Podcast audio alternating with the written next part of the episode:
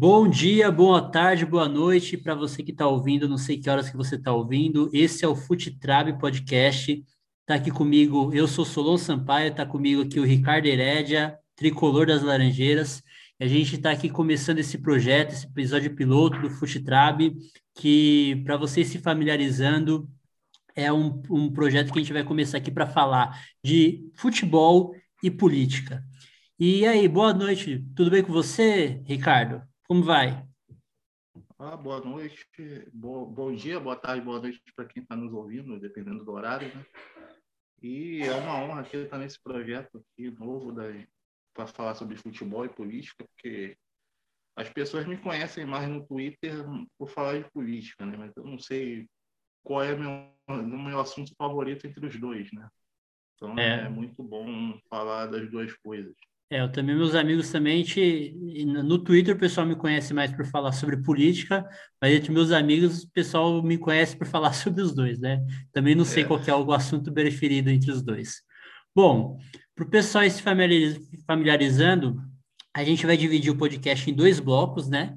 O primeiro bloco é o bloco é, futebol, que a gente vai falar alguns assuntos de futebol da semana.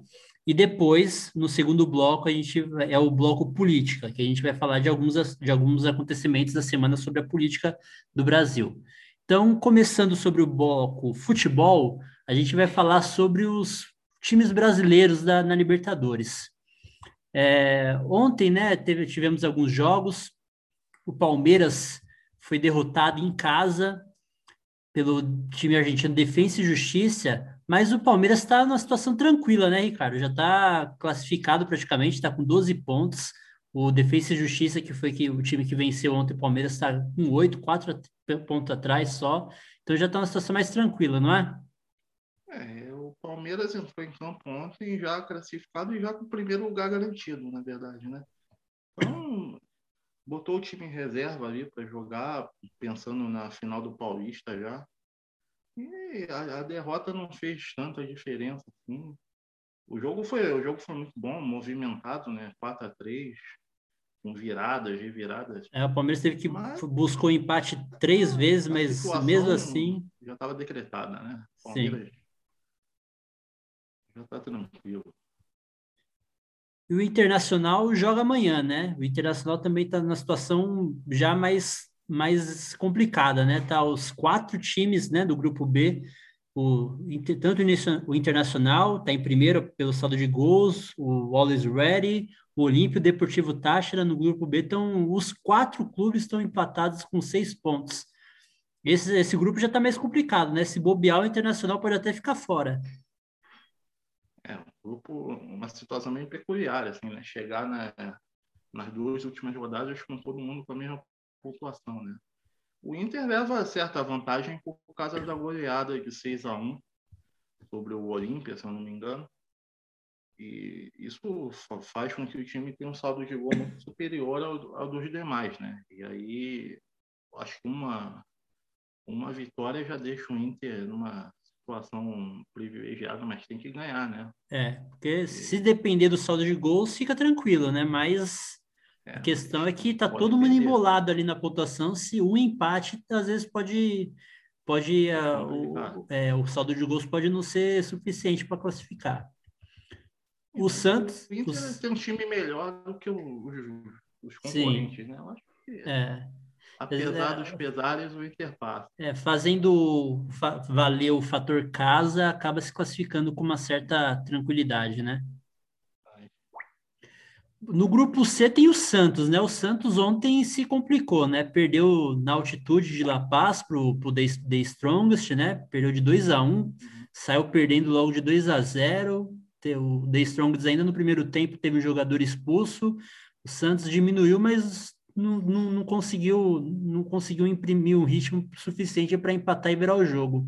Tá numa situação também dependendo o Boca Juniors hoje joga com o Barcelona de Guayaquil, tá, depende desse resultado aí para saber se vai, se vai depender só dele mesmo, né, o Santos, para conseguir garantir a classificação. o Santos, é, o Santos, para mim, na minha opinião, dos times brasileiros da Libertadores é o mais fraco. E no grupo se complicou agora, tem o Boca Juniors também, que sempre chega forte. E na altitude também é muito complicado. Eu vi um pedaço do jogo ontem, antes do, do jogo do Fluminense. O time sentiu muito a altitude, né? E não conseguiu impor o jogo. Então eu acho que vai ficar complicado para o Santos. O Santos é um que eu acho que, que vai ficar pelo caminho. É, se, passa... se bobear, né? Porque é bem possível, porque o Boca joga hoje com, com, com Barcelona de Guayaquil, né? Ganhando hoje vai os dois a nove pontos. O Barcelona de Guayaquil já está com nove pontos. Aí o Santos vai depender, vai, vai enfrentar na última rodada o Barcelona de Guayaquil, lá em Guayaquil. E aí depende, vai, vai, vai precisar ganhar do Barcelona por uma diferença, tirar saldo de gols ou torcer para o Boca Juniors perder para o The Strongest em casa, em La Bombonera. Então. É o com a pior situação, né? É. Brasileiros. O... Longe, a pior situação. É, o Santos tem que torcer para o Boca perder hoje, pelo menos empatar hoje pro, com com o Barcelona, que aí o Santos só depende dele, né? Aí ganhando do. Mas mesmo assim não depende só dele, né? O Barcelona tem que ganhar, então. O Barcelona tem que ganhar do Boca hoje para o Santos só depender dele. Bom, aí chegamos no grupo D, que aí é o seu o assunto que você domina, né? Fluminense. Fluminense ontem decepcionou no pleno Maracanã, perdeu de 2 a 1 para o Júnior Barranquilha. O Júnior Barranquilla que estava sem desfalcado do seu principal jogador, né? Tava sem o, o, o, o, o Borja, né? O ex-jogador do Palmeiras e perdeu. Mas mesmo assim ainda está liderando, né? Dependia só só de um empate para garantir a classificação, mas ainda está numa situação relativamente confortável para classificar, né? É, vai, também depende muito da situação do River, né? Dessa, desses casos de Covid que o, que o River teve agora. Eu não sei se vai dar tempo dos jogadores se recuperarem para o jogo da semana que vem contra o Fluminense. Mas, de qualquer forma, o Fluminense deu uma bobeira ontem que é difícil de aceitar, né? Porque você tem que decidir a sua classificação no Monumental de Nunes. Sim. Na última rodada contra o River, é complicado. Podia ter passado antes, só que o time jogou muito mal. É, o time foi dominado, assim. Ontem até foi um caso peculiar, porque o Fluminense costuma jogar muito mal o primeiro tempo e jogar bem o segundo. Ontem foi o contrário. Né? Foi a primeira vez que o Fluminense jogou razoavelmente bem o primeiro tempo e no segundo tempo caiu de produção. Mas é, o time não conseguiu se achar. O Júnior também é um time mais veloz do que o Fluminense. O Casares, que estava todo mundo pedindo para entrar no lugar do Neném, inclusive eu, não, não jogou tão bem assim quanto a gente esperava. É, eu, eu vi nos primeiros. Os... Um é, eu vi no, no, nos melhores momentos, né? Eu não assisti o jogo. Perderam dois gols na cara e no fim acabou fazendo falta, né? Sim, sim. Eu vi nos melhores momentos aqui, eu, eu não assisti o jogo, mas eu vi que o, o teve um lance que o Casares deu uma metida de bola, se não me engano, foi pro Kaique, que sim. deixou na cara do gol, não foi? E logo no começo do jogo. Foi uma metida que foi um gol que não podia perder também, né? Pô, aquele ali, na cara do gol, saiu sozinho. Mas é. Esses meninos novos que, que chegaram no Fluminense, eles são habilidosos, correm, mas eles têm esse problema de finalização. Eles não finalizam. Tem que treinar um pouco mais esse, esse quesito. O Luiz Henrique também, que é de Xerém, perdeu um, um gol que o Fred deu um passe, uma assistência de letra para ele na cara do goleiro e perdeu no, no fim acaba fazendo falta, entendeu? Sim. E ontem isso foi decisivo para o Fluminense perder o jogo também. É, um empate já garantia a classificação, né? Pois é, um empatezinho aí. E a gente tentou no final, o Fluminense fez até uma pressão, uma bafa, mas não conseguiu fazer. Conseguiu fazer um, né? Você saiu perdendo de 2 a 0 mas depois o Júnior controlou o final do jogo ali. A gente não, não conseguiu fazer muita coisa depois do primeiro gol. Tá certo. E no grupo E, né, tem o São Paulo, São Paulo também pensando no Campeonato Paulista, já querendo ganhar um título esse ano, né? Que está vendo essa possibilidade mais próxima no Campeonato Paulista, poupou o time ontem na Libertadores do jogo contra o Racing e é um, uma derrota de 1 a 0 em casa que pode custar a primeira colocação do grupo, né? É, o São Paulo, o São Paulo também está numa situação razoavelmente confortável, mas a primeira colocação fica ameaçada. Eu acho que o mas é, a, o importante, eu acho assim, o importante é classificar, né? A primeira colocação, porque às vezes você você se classifica em primeiro, por exemplo, pega um, um Boca aí, o Boca sempre tá, vai mal na, na, primeira fase, o River também. Aí você acaba ficando, fazendo essa questão de ficar em primeiro e você depois acaba pegando um segundo como Boca e River.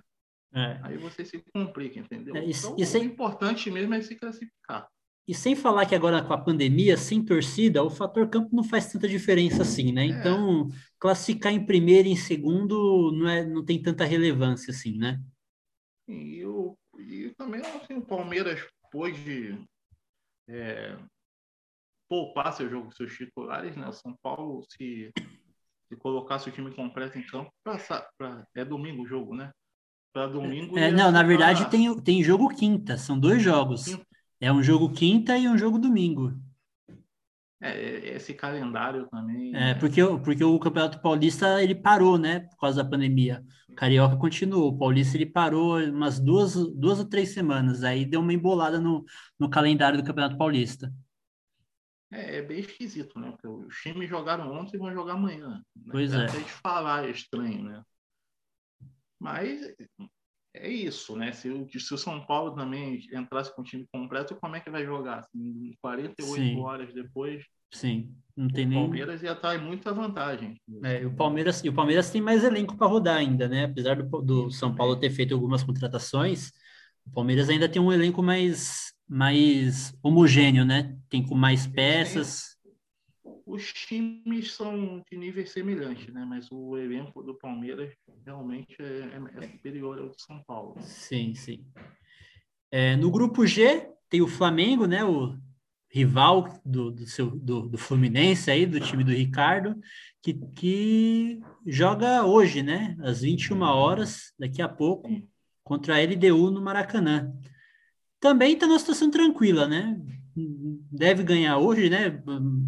Muita, muito difícil o Flamengo perder em casa para um time é, de, de, fora, né? Mas, assim, o, o Flamengo também está numa situação bem tranquila, né? Tá, tá liderando o grupo com 10 pontos. O Velho Sarsfield está com 7 e o LDU, que é o adversário de hoje, está com 4. Então, dificilmente o, o, o Flamengo é, perde a primeira colocação, né? Classificado já está mas dificilmente perde até a, a primeira colocação do grupo. É, hoje o, o, empate já garante a, a primeira colocação. O Flamengo vai fazer um dever de casa, né? O Flamengo, apesar de eu ser tricolor e doer falar isso, é o melhor time da, do continente. Sem dúvida, eu acho até melhor do que o Palmeiras, é, apesar de eles terem ganho a Libertadores no ano passado. O jogo hoje o, o prognóstico que eu acho que é o mais plausível é do Flamengo ganhar e, e classificar com salve, talvez até como o melhor primeiro colocado do, da Libertadores, né? De Sim. todos os participantes. É, e no grupo H tem o Galo, né, o Atlético Mineiro, que joga hoje também às 21 horas é, com o Cerro Portenho, que é o confronto direto pela, pela primeira colocação, né? O Atlético está com 10 pontos e o Cerro está com 7.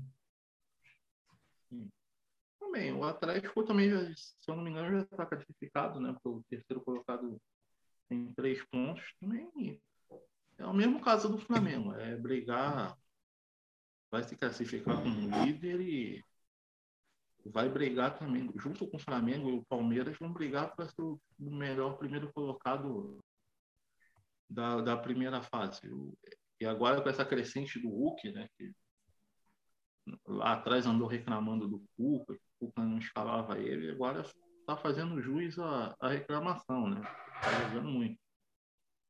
Sim. Então, fechando, fechamos aqui agora o, o, a situação dos times brasileiros da Libertadores.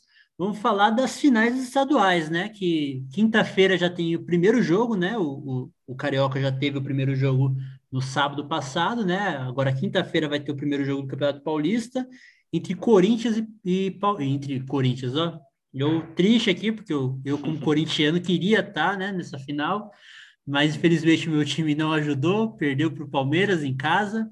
Mas está aí, hoje vamos ter a final na quinta-feira entre o primeiro jogo entre Palmeiras e São Paulo, né? O primeiro jogo é no Allianz Parque, e no domingo vamos ter também o jogo na, na, no Morumbi, entre São Paulo e, e Palmeiras. Qual que é a sua expectativa para essa final aí, Ricardo? Eu acho que vai ser um grande jogo. É, os dois melhores times, apesar do Palmeiras não ter levado boa parte do campeonato a sério, né? Então, para mim, são os dois melhores times de São Paulo hoje.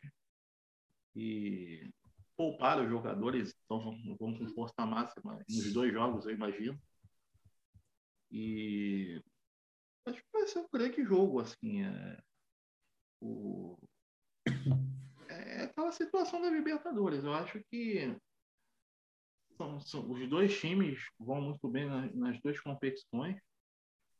E eu acho que é, isso, é um bom jogo. É, é, um, é um confronto de opostos, assim, em todos os sentidos, né? O, o, Palmeiras é um time já mais acertado, né? Já de alguns anos já jogando junto, apesar do técnico ter chegado o ano passado, né?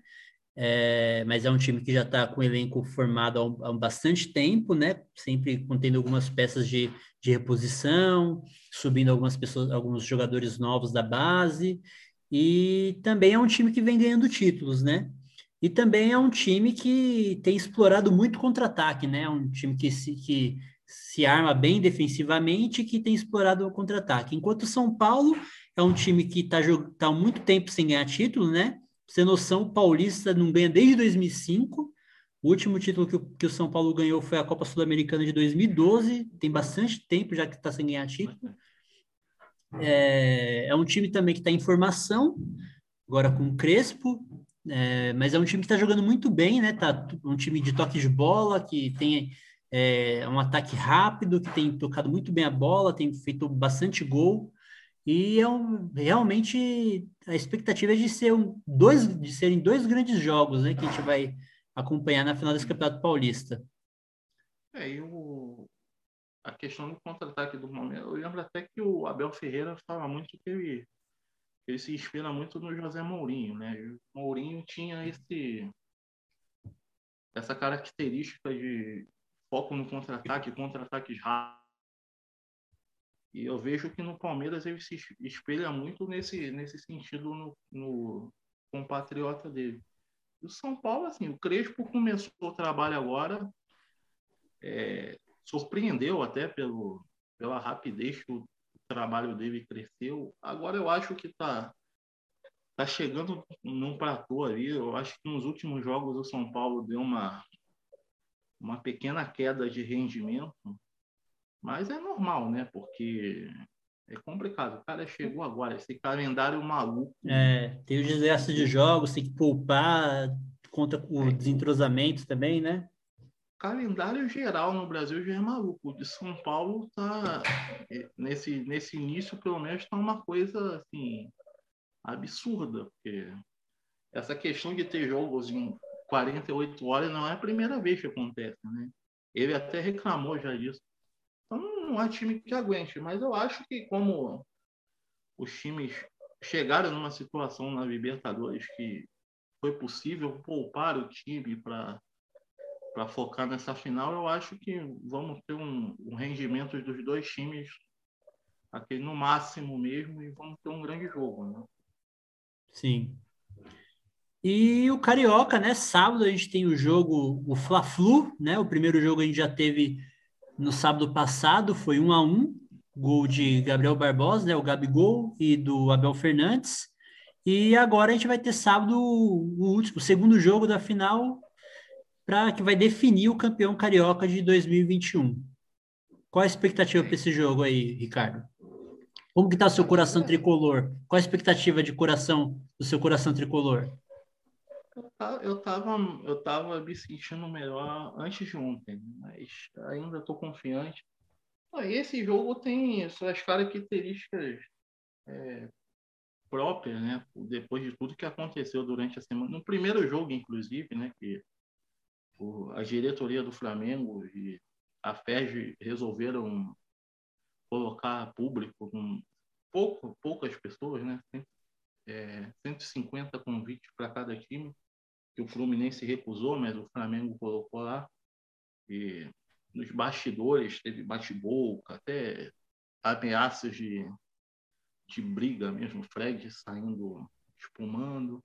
E durante a semana agora teve essa discussão, né? Que o, a diretoria do Flamengo e a Ferg quiseram transferir o jogo para Brasília para colocar público de, se não me engano, 20 mil pessoas.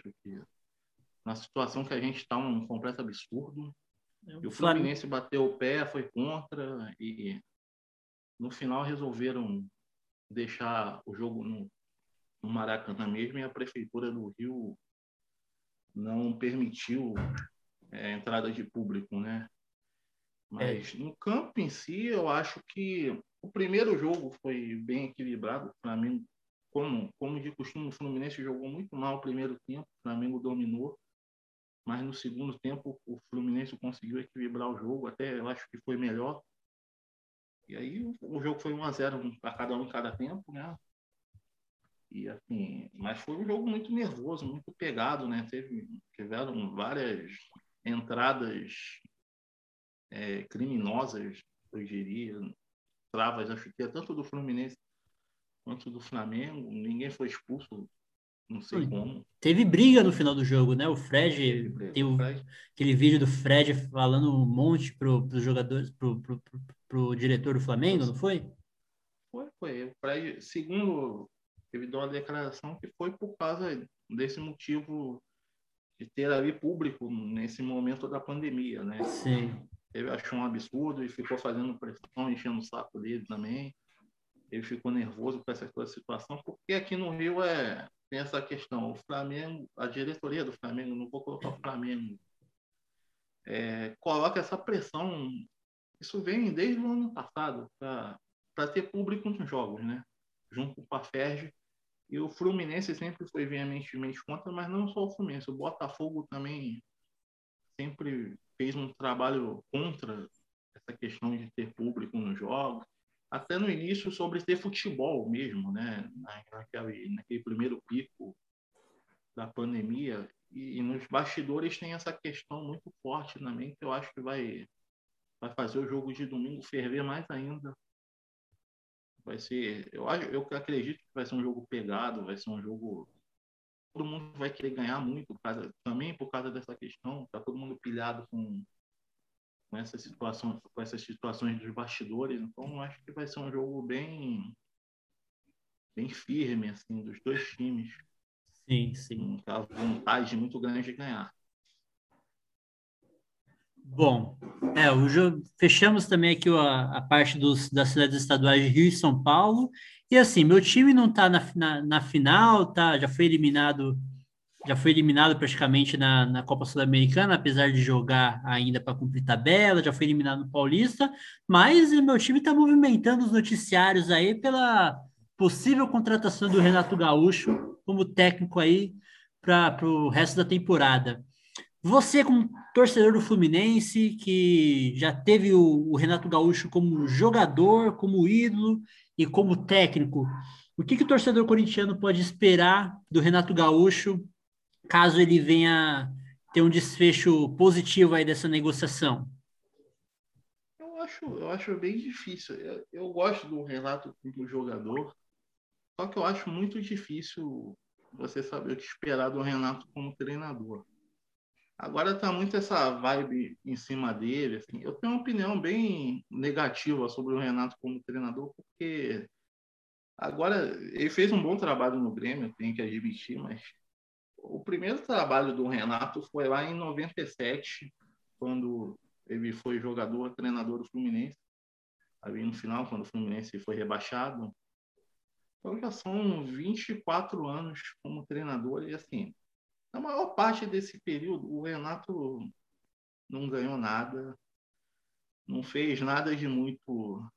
Até extremo, o que era o Renato? O Renato tinha uma Copa do Brasil com o Fluminense, tinha aquela final da Libertadores que eu coloco muito na conta dele, o Fluminense ter perdido, porque ele insistiu. O time do Fluminense era muito bom, mas ele insistiu com alguns nomes ali que não tinha por que estarem naquele time do Fluminense. E aí veio agora o, o trabalho dele no Grêmio. E foi um ótimo trabalho, mas eu não, eu não sei se eu espero daqui para frente o Renato Gaúcho do Grêmio o Renato Gaúcho anterior ao Grêmio. Dos outros clubes, né? Dos clubes do é. Rio. É, realmente. Antes do Grêmio, ele tinha mais rebaixamento do que título, por exemplo. Sim, sim. Ele rebaixou o Vasco, rebaixou o Então é difícil saber o que esperar, porque também o Renato, eu, eu não sei se é verdade ou se é coisa do personagem dele, mas ele não parece ser uma pessoa que, que estuda, ou ele passa essa imagem, pelo menos, de ser uma pessoa que não, não, não estuda tanto. Se atualiza, né? Aquela coisa, é, aquela coisa do boleiro, ah, eu entendo, sou, sou jogador, entendo de futebol. E é. é só disso que eu preciso. E não é bem assim, né? Você vê que tem muito técnico que se atualiza, que que vai, que estuda, que vai se aprimorando em, em, em termos técnicos, táticos, de treinamento, que, que acaba mudando é, o panorama do futebol no, como um todo, né? Bom, tem uma notícia aqui do, do Globo Esporte falando que o Renato Gaúcho está analisando a proposta que deve receber, deve responder o Corinthians até amanhã, até a próxima quinta-feira. E assim, conforme como que você falou, eu concordo com você, Ricardo, porque ele tá, ele, ele ficou muito tempo agora no Grêmio, né? Coisa de três, desde 2017, né? Quase quatro anos. E ele não teve outro trabalho antes que a gente possa falar que, que foi um, um baita trabalho, que pode se dizer que ele é um grande treinador, assim, né? Ele teve esse não tenho que, como você falou, não tenho que questionar esse trabalho que ele teve no Grêmio, mas eu acho que para ele se firmar, ele precisa, talvez seja até o Corinthians, né? Essa oportunidade para ele se firmar como técnico. É, um e ele tá um time em ascensão, né? Sim. Fazer um time é, porque assim, se ele baixa, voltar é, a ficar em alta é uma boa. Se ele dá jeito no Corinthians, não tem o que questionar ele, cara, porque o Corinthians está na situação que eu vou te falar, tá uma situação muito difícil. Sim, o Corinthians até tem alguns jogadores, principalmente do meio para trás, né? Tem, tem jogadores de seleção do meio para trás, mas do meio para frente é muito complicado, né? Tem o Luan que está começando, tá, parece que está voltando agora, mas ainda não, não teve uma sequência, né? Tá, tava começando agora a se firmar, a ter uma sequência de jogos é, bons. Aí teve a, a demissão agora do, do Mancini, a gente não sabe como vai ser. Mas vamos ver, né? Vamos ver se vai fechar, como que vai ser e se vai dar certo aí, caso ele, ele seja contratado. Bom, fechamos então o, o bloco futebol, Ricardo? Vamos então para o bloco política. Como a gente falou, né? A gente divide o podcast em dois blocos. Já fechamos agora o, o bloco futebol e agora vamos para o bloco política, que é um dos assuntos que a gente também gosta de tratar. É, e para começar o bloco política, vamos começar com tratando da CPI da Covid. Hoje, né, a gente teve uh, o depoimento do, do ex-ministro da Saúde, Eduardo Pazuello. A gente já teve aí nos últimos dias, ontem, né, a gente teve do ex-ministro das Relações Exteriores, Ernesto Araújo. É, semana passada a gente teve do ex-secretário de Comunicação, Fábio Weigaiter e foi foram depoimentos conturbados, né? Também já tivemos também dois ministros da saúde, Luiz Henrique Mandetta, do Nelson Teich, e todos foram tirando o do Mandetta e do Teich, que o pessoal ouviu bastante, que tinha estava por sedento por informação, o do, dos demais, né, tanto do Weingarten quanto do, do Ernesto Araújo e hoje do Pazuello, foram depoimentos bastante conturbados, né, Ricardo? Sim, realmente. É, essa CPI, o Ciro fala muito sobre a CPI não dar em nada. Eu acho que, assim, realmente não vai dar em nada. Quando vai Weingarten, né? Não sei pronunciar o nome dele. Mentiu descaradamente na semana passada e não aconteceu nada com ele. O, é, o Renan Calheiro chegou a dar voz de prisão para ele. Eu acho, eu não, eu não sei a viabilidade jurídica disso, mas seria teria sido o exemplo perfeito para que essa pandemia continuasse, que essa CPI da pandemia continuasse e desse certo. Porque o que, o que a gente está vendo lá é esses depoimentos dos, dos personagens bolsonaristas é isso. Eles chegam lá, falam várias mentiras que são facilmente é, desmentidas numa curta pesquisa no Google. É. Você acha vídeos, acha notícias, acha tudo que desmente o que eles falam e não acontece nada. Então, a CPI acaba ficando aquela impressão: a CPI serve para quê? É, fica desmoralizada, né? É, e aí vai o Flávio Bolsonaro para ficar vigiando o Pazuello, parece um, um gangster é. de olho no, naquele que pode ser o fim dele. Ah, vai a Carla Zambelli invadindo semana passada um lugar que não é dela. É, ela nem senadora é, não tem nem que estar tá ali, né? É um absurdo. E é uma tática deles. Eles tentam fazer esse tipo de absurdo porque e depois no dia seguinte vem a turma deles ali no Twitter ou em outros lugares falando CPI do circo. O circo por quê? Por que eles falam CPI do circo? Porque eles mesmos estão transformando a CPI num circo. Sim. Com a Zambelli invadindo, o Flávio Bolsonaro lá falando besteira. Hoje o, o, o Pazuello passou mal, né? Dizem que ele passou é. mal. É, o, o, depoimento do Pazuello hoje foi isso. É, ele, eu, eu, não sabia se ele ia falar ou não, porque tem aquela questão dele ter ganho esse direito, mas ele falou, quando falou, mentiu. E quando foi apertado, ele ficou em silêncio. Ele usou o direito dele. Quando, ele, quando a coisa apertou, ele usou o direito dele de ficar em silêncio. Depois falou que passou mal. Ou seja, eu, eu acho que essa CPI. Vai, eu não concordo com o Ciro que não vai dar nada, porque eu acho que vai, vai manchar a imagem do governo. Sim. Mas as pessoas pensarem que alguém vai preso ou o impeachment vai sair por causa dessa CPI, não vai acontecer, porque. É, vai justamente atender, vai justamente entender, atender às intenções do Lula, né? Vai manchar peronomútil, né?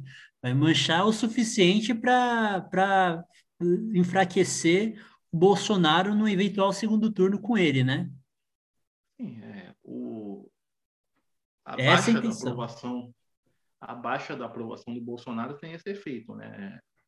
Não necessariamente o Bolsonaro vai, vai perder uma força imensa no primeiro turno, mas no segundo turno, com certeza, ele. Eu acho que daqui até 2022 ele não vai ganhar mais de ninguém. Agora, a, a torcida é que esses movimentos, como essa CPI da Covid, enfraqueçam ele a ponto dele não ir para o segundo turno. Sim. Porque o, o que a gente quer e o que o PT e o Lula deveriam querer, se se importassem com o Brasil também, seria um segundo turno entre Ciro e Lula.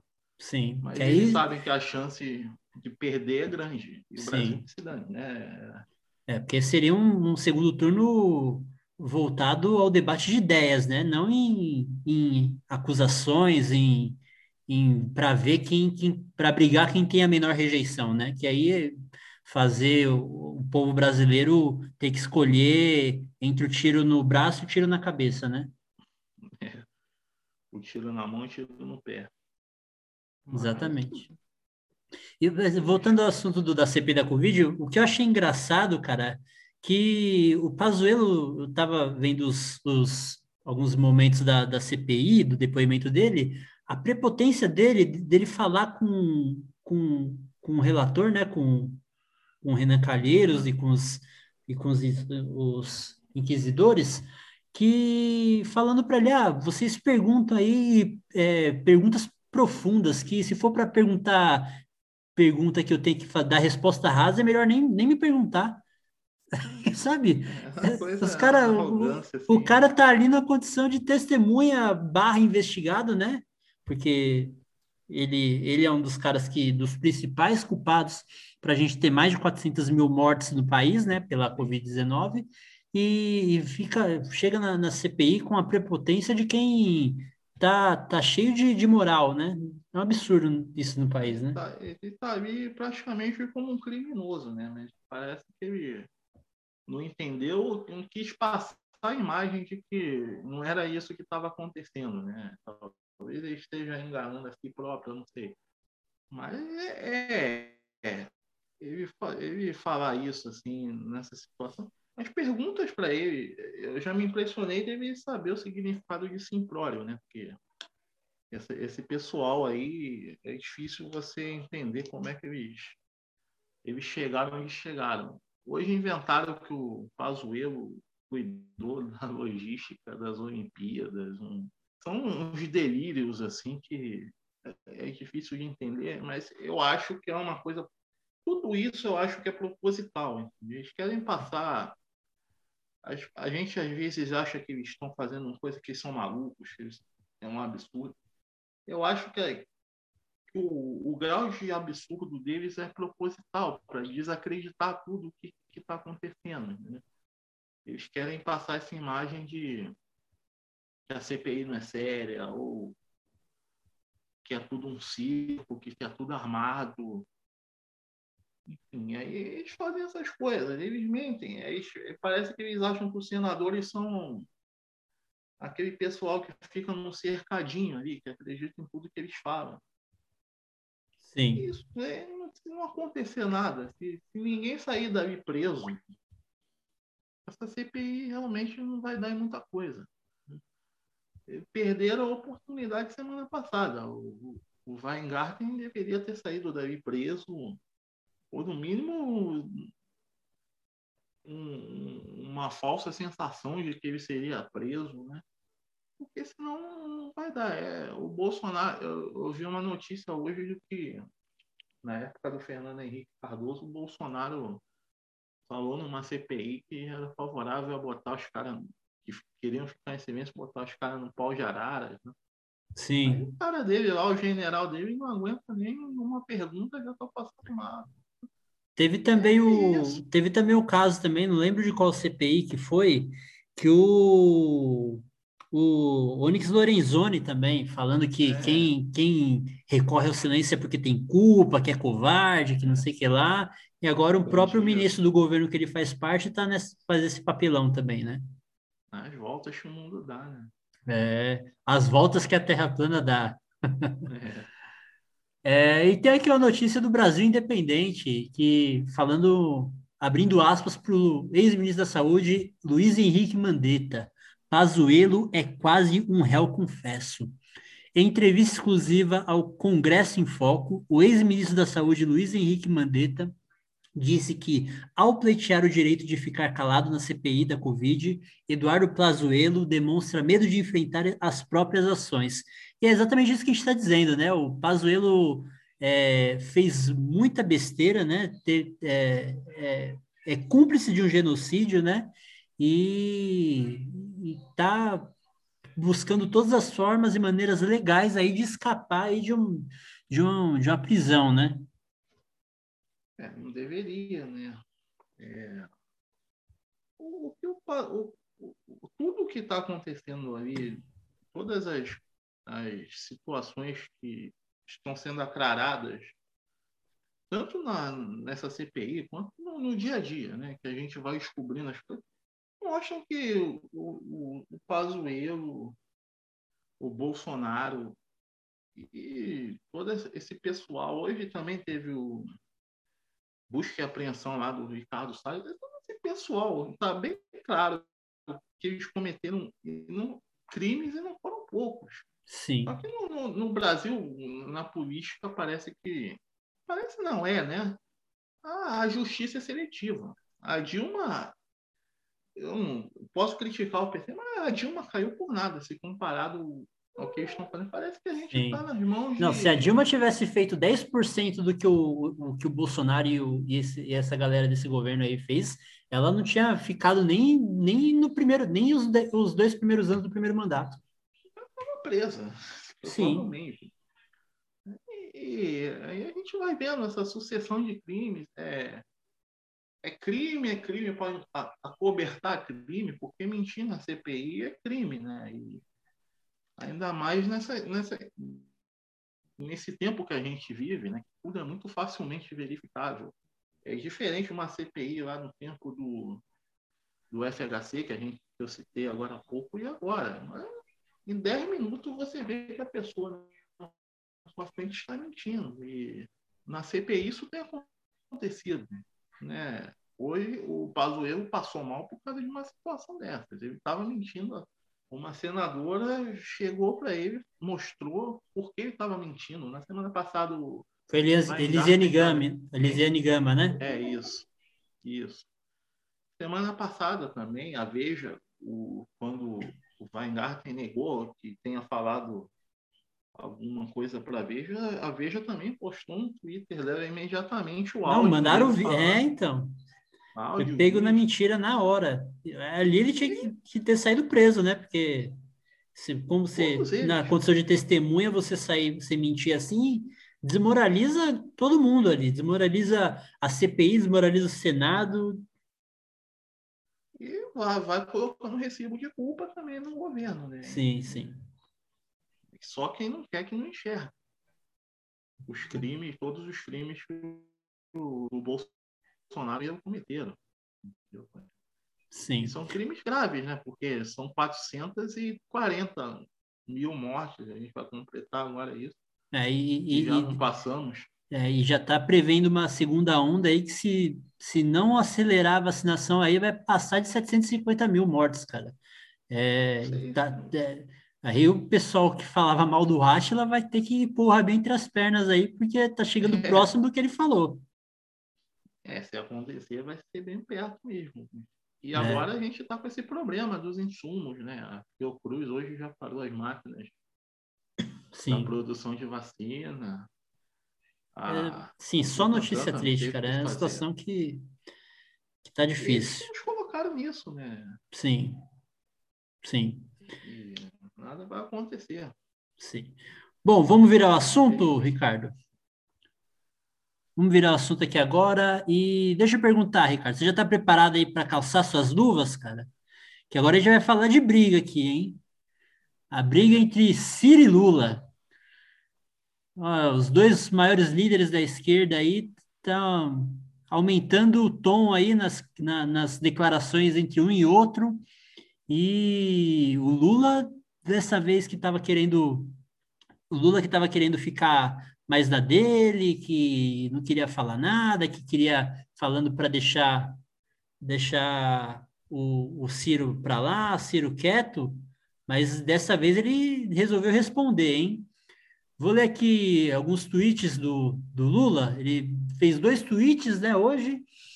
É, um, ele foi uma indireta, né? Ele não foi, não, não, não fez nenhuma menção direta ao Ciro no primeiro tweet, que foi o seguinte: Semana passada, em Brasília, falei com mais de 60 políticos de vários partidos. Semana que vem vou conversar com os movimentos sociais, intelectuais e com o movimento sindical. Quero conversar muito. Quem faz política conversa. Dono da verdade, carrancudo, não serve para política. Em uma clara referência né, ao Ciro Gomes, né? Querendo dar uma indireta ao Ciro Gomes. Também, num segundo tweet, logo em seguida, né? Ele fez o seguinte, a seguinte menção, abre aspas. Eu adoraria dizer que o Ciro é um amigo, mas infelizmente ele não quer. Mas eu aprendi uma teoria com a minha mãe, Dona Lindu. Quando um não quer, dois não briga. Não farei jogo rasteiro. Dessa vez ele já fez uma menção mais, já mencionou claramente o nome do Ciro, né? Mas o Ciro não deixou barato, Ricardo. O Ciro foi para cima também, não não se fez de rogado e respondeu à altura ao, ao tweet do Ciro ele tirou um print, né, nesse segundo, desse segundo tweet do Lula, né, ao qual ele foi mencionado, e fez um, uma trid, né, uma série de, de tweets para responder o Lula. Eu vou ler aqui para depois a gente fazer uns comentários, beleza? Beleza. Abre aspas para Ciro Gomes.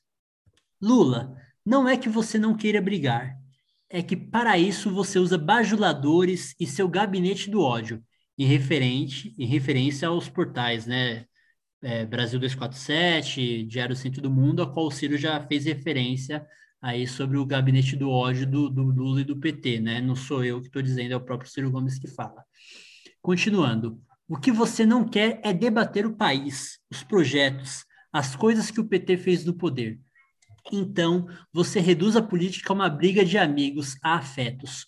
O povo brasileiro não merece isso. Continuando. Estamos vivendo a maior crise de nossa história. Temos que debater problemas, problemas e diferentes projetos com seriedade. Quero brigar contra a corrupção, a desindustrialização que você promoveu, a desigualdade que você manteve, os juros que o seu governo pagou. Mesmo porque eu não gostaria de tratar você como um amigo.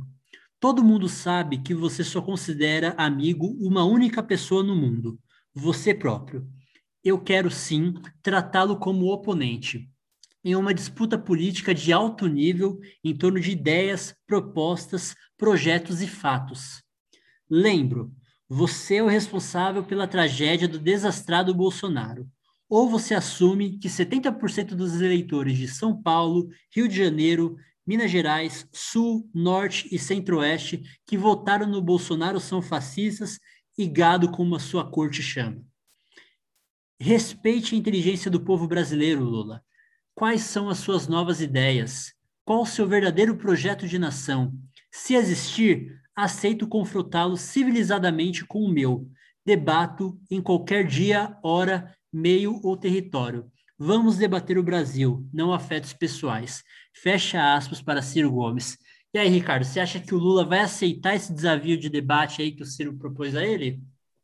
Eu duvido, porque não, não, tem nada, ele não tem nada a ganhar com isso, porque ele nem se declarou candidato ainda, a gente não sabe se ele, se ele vai ser ou se ele vai tentar botar outro poste aí no lugar dele.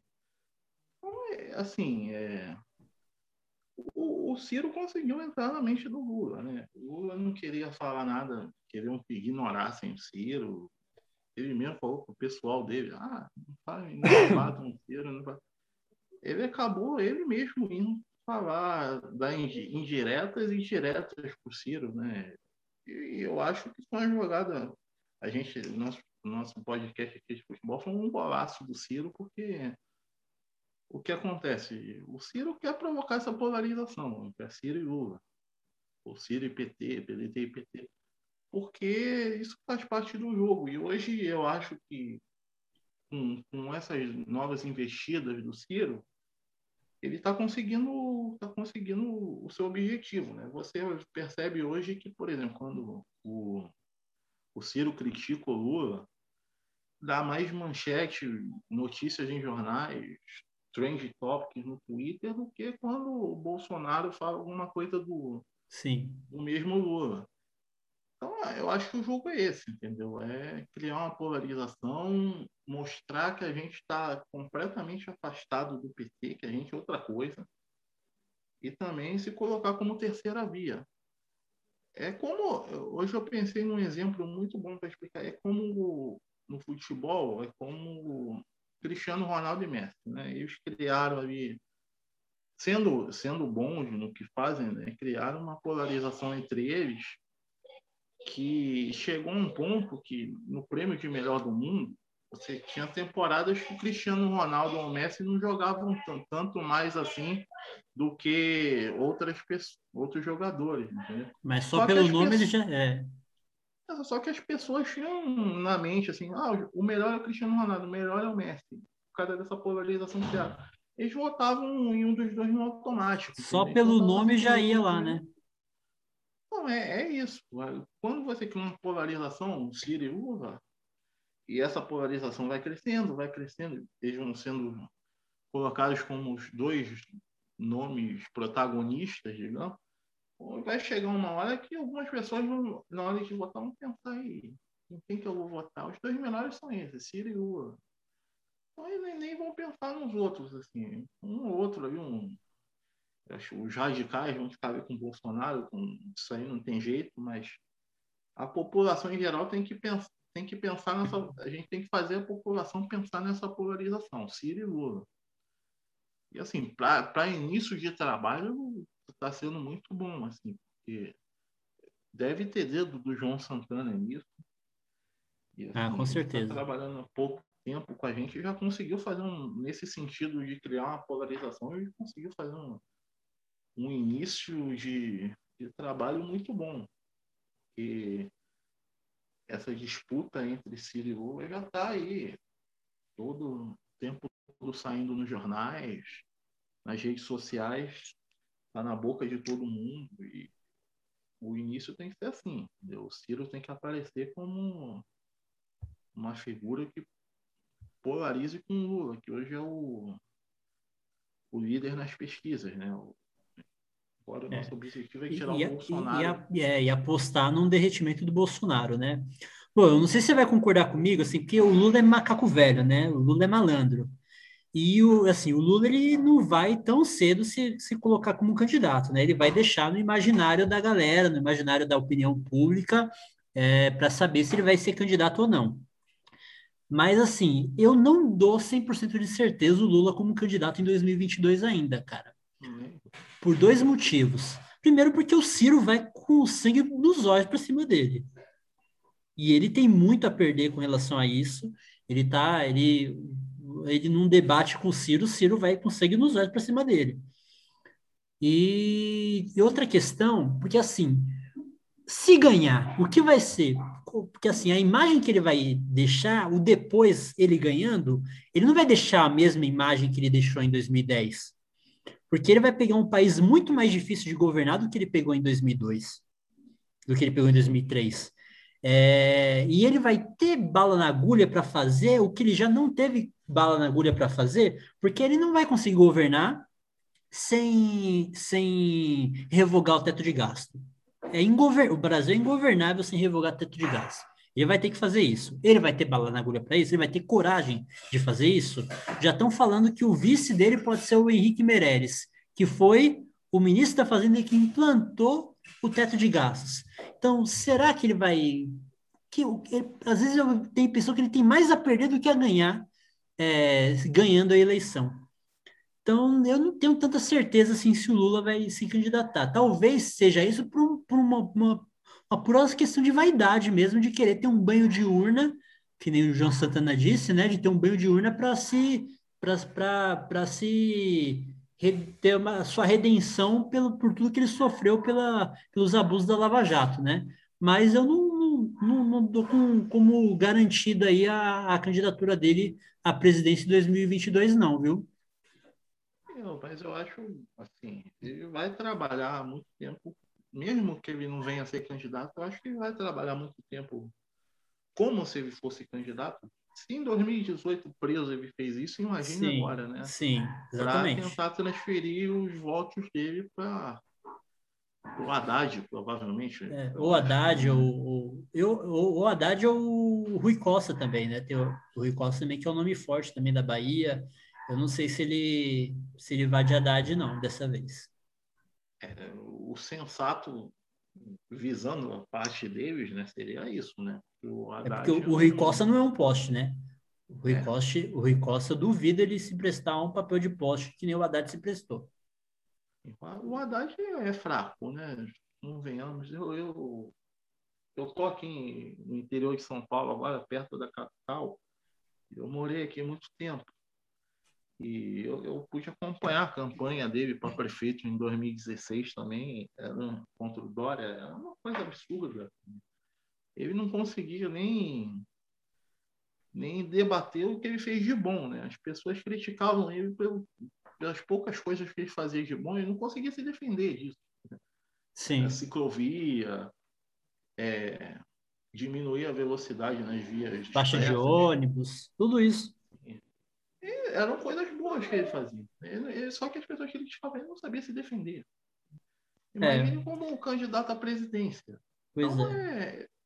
Eu acho que na estratégia do Lula, se ele for lançar outro candidato, ele está certo em se mostrar como candidato até certo ponto. eu acho que, por exemplo, dentro da lógica do PT, não na minha, ele demorou demais para tirar a sua candidatura em 2018. Ele deveria ter levado até certo ponto depois tirado. Eu acho que ele se excedeu muito e nos colocou nessa nesse absurdo aqui que a gente está vivendo com o Bolsonaro. Porque o Haddad não teve tempo de se mostrar, de fazer campanha. Porque, assim, no pouco tempo que ele teve, até foi melhorando um pouco a imagem dele e tal. É. Não, não passou nem perto de ser suficiente. Sim, e sem falar que do, se não me engano, os dois ou três primeiros debates, não, não tinha candidato do PT lá, tava o, é. o palanque vazio lá, porque não tinha ninguém, o Lula estava preso. A única presença do, do, do, PT no debate era o Boa Noite, presidente Lula do Boulos, né? Exatamente. A única presença superficial, assim, abstrata, mas e é isso, assim, teve, é, e hoje o Lula está fugindo, do debate, como sempre aconteceu, né? O PT não participou dos debates em 2018. Lá atrás também o, o Lula decidiu não participar de debate. Agora o Grêmio tentou fazer um debate entre os dois, né? O Ciro aceitou ao vivo, inclusive. O, é, nunca, o Ciro nunca fugiu de debate, não é, não é agora que ia fugir, né? É, isso aí isso aí não é coisa nossa, né? Isso aí é coisa. Nem Ciro, nem, nem ninguém no PDT foge. Entendeu? Mas o, o Lula também vai, vai debater o quê, né? Qual é o projeto do PT para o Brasil? Quais são as é, ideias? E vai, e, vai pass, e vai passar uma hora falando que vai colocar, vai, que vai dar picanha para o povo. Só isso. É só isso que ele sabe falar. Picanha, churrasco. É. Vai, vai dar churrasco para o povo e colocar Meirelles como vice Eunício dando algum carro, carguinho bem. Meu, se o Meirelles vai ser o vice, imagina que vai ser o presidente do Banco Central. Não gosto nem de pensar. Falando em Marcos Lisboa. É, o Marcos Lisboa é o ministro da Fazenda, né? Imagina o Banco Central. Meu pai do céu. Não gosto nem de pensar. É difícil, Bom. É... Bora é fechar, então? O PT não tem projeto. O PT não tem projeto, entendeu? É eu, eu, assim, todas as eleições eu, eu tento ler todos os programas de governo. O, o programa de governo do PT é sempre uma coisa genérica. Você vê assim, você acha que o PT pode fazer o que quiser, porque não é veemente em nada, entendeu? É tudo genérico. Assim. As ideias não, não é o nosso projeto que propõe uma coisa, como é que a gente vai fazer, em quanto tempo. Ali é uma coisa genérica e dá a impressão de que você está vendo uma coisa que pode ir para todos os lados. Sim. Pode ir para a esquerda, pode ir para a direita, pode ir para o centro. E é assim que o PT age normalmente, né? E interdita o debate, né? Coisa e... no governo e outra na oposição. Exatamente. E interdita o debate também para quem queira questionar isso, né? Sim, é. pois é. Bom, fim de papo então, Ricardo. Vamos fechar? Vamos lá. Então foi, foi esse foi o Futetrab de hoje, esse episódio piloto que a gente gravou. É, a gente espera que vocês tenham gostado. A gente vai gravar outros aí nas próximas semanas. E sempre assim vai ser essa, essa pegada aí de falar de futebol, falar de, de política, às vezes misturar uma coisa na outra, que nem quando o Ricardo falou do Cristiano Ronaldo Messi. E vamos nessa aí nas próximas, nos próximos episódios aí com mais temas sobre futebol e sobre política aí, sempre com uma visão trabalhista da, dos assuntos, tá bom? Muito obrigado a todos. Quer também deixar um agradecimento aí, Ricardo? Muito obrigado a todos pela atenção aí. Vamos continuar esse projeto nas próximas semanas e saudações trabalhistas. Isso aí, saudações trabalhistas e até mais. Muito obrigado. Forte abraço a todos.